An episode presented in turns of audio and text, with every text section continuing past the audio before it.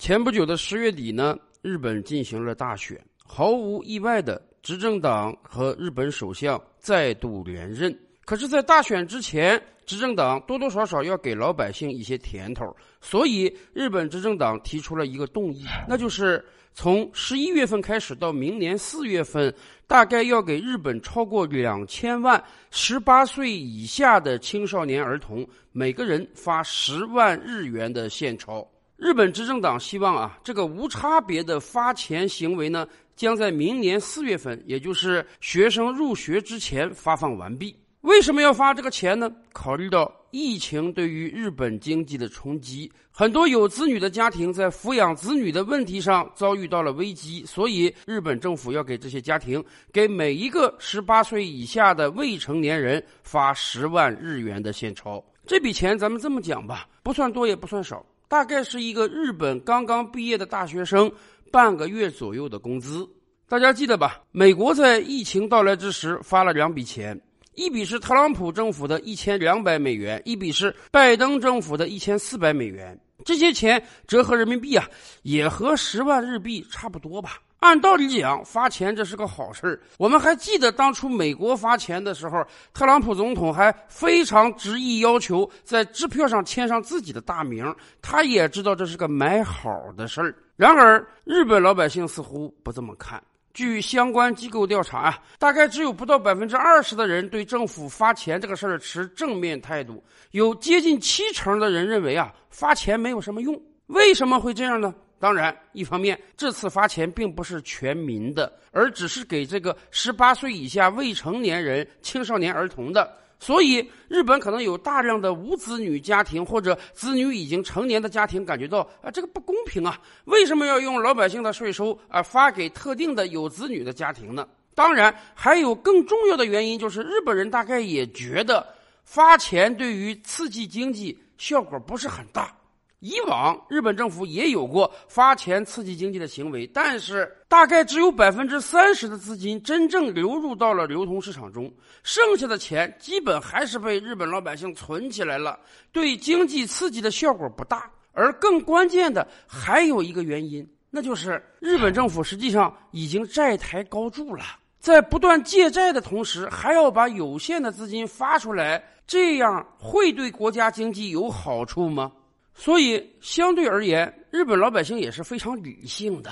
这个钱不是生造出来的，全世界任何一个国家政府的钱呢，都是收老百姓税收收上来的。表面上给全民发钱，似乎每个人都能有实惠占便宜，但实际上，这对于整个国家的经济来讲，它未必是个好事儿啊。尤其是美国政府在过去一整年的操作，全球老百姓都看到了。美国政府看到了啊，新冠疫情到来之后，美国经济遭受到了摧残，所以他们为了挽救美国经济，很简单的，那就是发钱吧。不光每个美国老百姓被发了两轮钱，很多中低层收入者还有大量的失业救济金、失业补助金，很多中小企业还有很多补助金。但结果呢，美国政府在一年之内。多印出了几十万亿美元，导致今天通货膨胀的局面。而且，这个输入性通胀早就从美国传到全世界了。圈个有用，通货膨胀，美国老百姓自己就算过账啊。表面上讲，每个人发一千两百美元，天上掉馅饼的好事。但实际上，过去半年以来，美国几乎所有物品的价格都在上涨啊。以往一个普通的中产阶级家庭，一个礼拜花个三四百美元就够在超市买一整车食品供全家使用了。现在至少得花五六百美元了。油价在上涨，房租在上涨，越是底层老百姓，实际上就越会因为通货膨胀，日子过得更惨。所以啊，贸然发钱，这未必是个好方法呀，尤其是。在过去几十年，我们一直知道日本经济有个特点，什么呢？通缩，通货紧缩，就是日本的所有物价，小到这个牛奶呀、面包啊，大到这个汽车呀、房屋啊，这个价格在几十年间通通没有上涨，尤其是日本房价。因此，日本老百姓虽然说在过去几十年收入没有太大的增长，但是好歹这个日子过得下去。而现在，来自美国的输入性通胀甚至已经敲开了日本的国门。在过去一段时间里，日本国内很多民生物资的价格也在不断上涨，这使得日本老百姓已经担心啊，他们的日子有没有可能因为发钱而过得更差呢？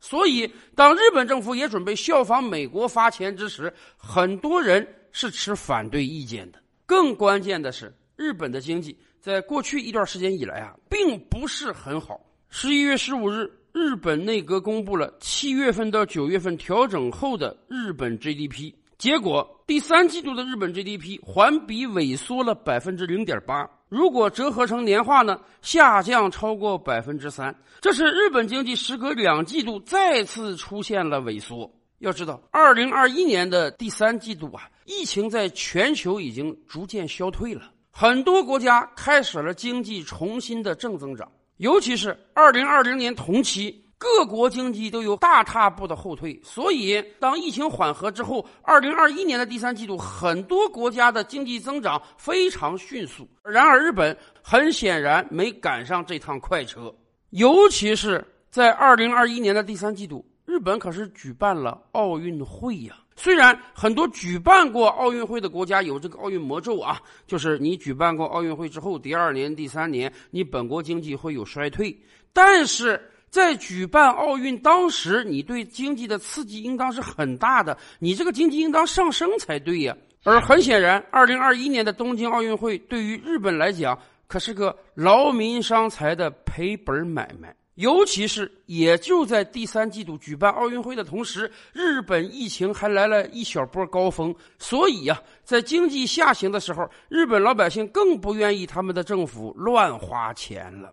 尤其是这个世界上哪个政府的财政最脆弱啊？可能有人会说美国，你看看美国今天国债接近三十万亿美元了，美国一年的 GDP 大概也就是二十多万亿美元，国债已经占 GDP 超过百分之一百三十了。从财政上讲，我们说美国政府破产了，这都非常正常。但是美国政府好歹有国会看着。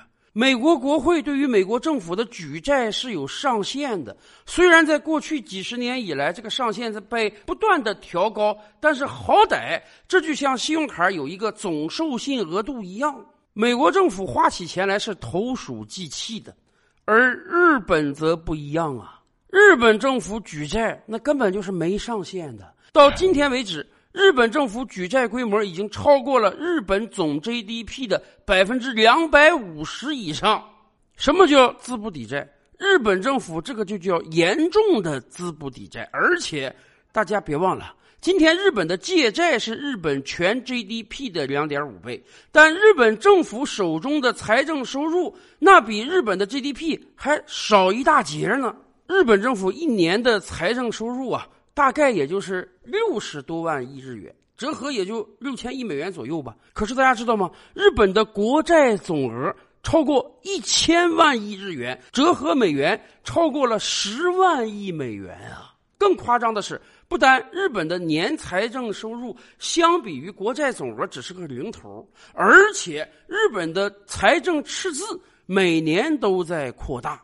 就说二零二零财年吧。全年的财政收入大概就六七十万亿日元，但是全年的财政支出超过了一百七十万亿日元。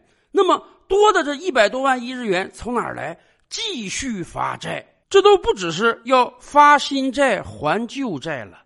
日本政府常年处于一个啊旧债还还不起，但是新的债务还要不断产生的状态，而过去几十年一直是这样。为什么日本在过往三十年债务越积攒越多呢？这固然是因为上世纪九十年代以来日本经济泡沫之后，日本经济不行了。但实际上还有一个很重要的原因，那就是日本深陷老龄化和少子化的境界之中。我们以往的节目就跟大家说过啊，早在上世纪六七十年代的时候，日本就设计了颇为完善的退休制度，但是。当时的日本学者漏算了一个关键性的参数，什么呢？随着时代的不断发展，经济的不断演进，医疗系统的不断提升，日本人的寿命越来越长了。日本是个高寿国家，走在大马路上，八九十岁、白发苍苍的日本老人随处可见。人均寿命长本来是一个好事儿可是对于一个经济体而言，如果计算不到位的话，那就是个麻烦事儿了。当年日本计算退休金制度的时候，考虑的是这个人可能六十岁退休啊，平均寿命七十岁。那么好，他工作的时候自己为自己缴纳了三四十年的养老保险。退休之后呢，大概领十年、十五年，这个人的生命就终结了。哎，基本上政府为他负担的没有太多。可是今天日本人的人均寿命加长了二十年多，这二十年你得继续给他负担社保和医保，这些钱由谁来拿？日本政府承担了很大的支出。而且伴随着老龄化的还有少子化。本来嘛，对于一个经济体而言，老人寿命长这不可怕，只要你有足够的年轻人，你就可以担负起沉重的养老负担。可问题是在日本老年人寿命不断加长的同时，日本人越来越不愿意生孩子了，这使得日本政府的养老支出进一步雪上加霜。本来国内经济就每况愈下，还有沉重的养老负担，难怪日本政府这些年来只能靠举债度日啊！所以，为什么日本这次要给每个未成年人发十万日元？这未尝不是一个鼓励生育的措施啊！在过去几年，日本政府在鼓励生育方面可是下足了血本。日本的婴儿从入幼儿园开始，一直到读大学，现在学费都是全免的。甚至早教政府还要给你发钱，就是为了刺激日本人来生孩子。因为如果没有足够的年轻人，未来日本的养老更是一个难题。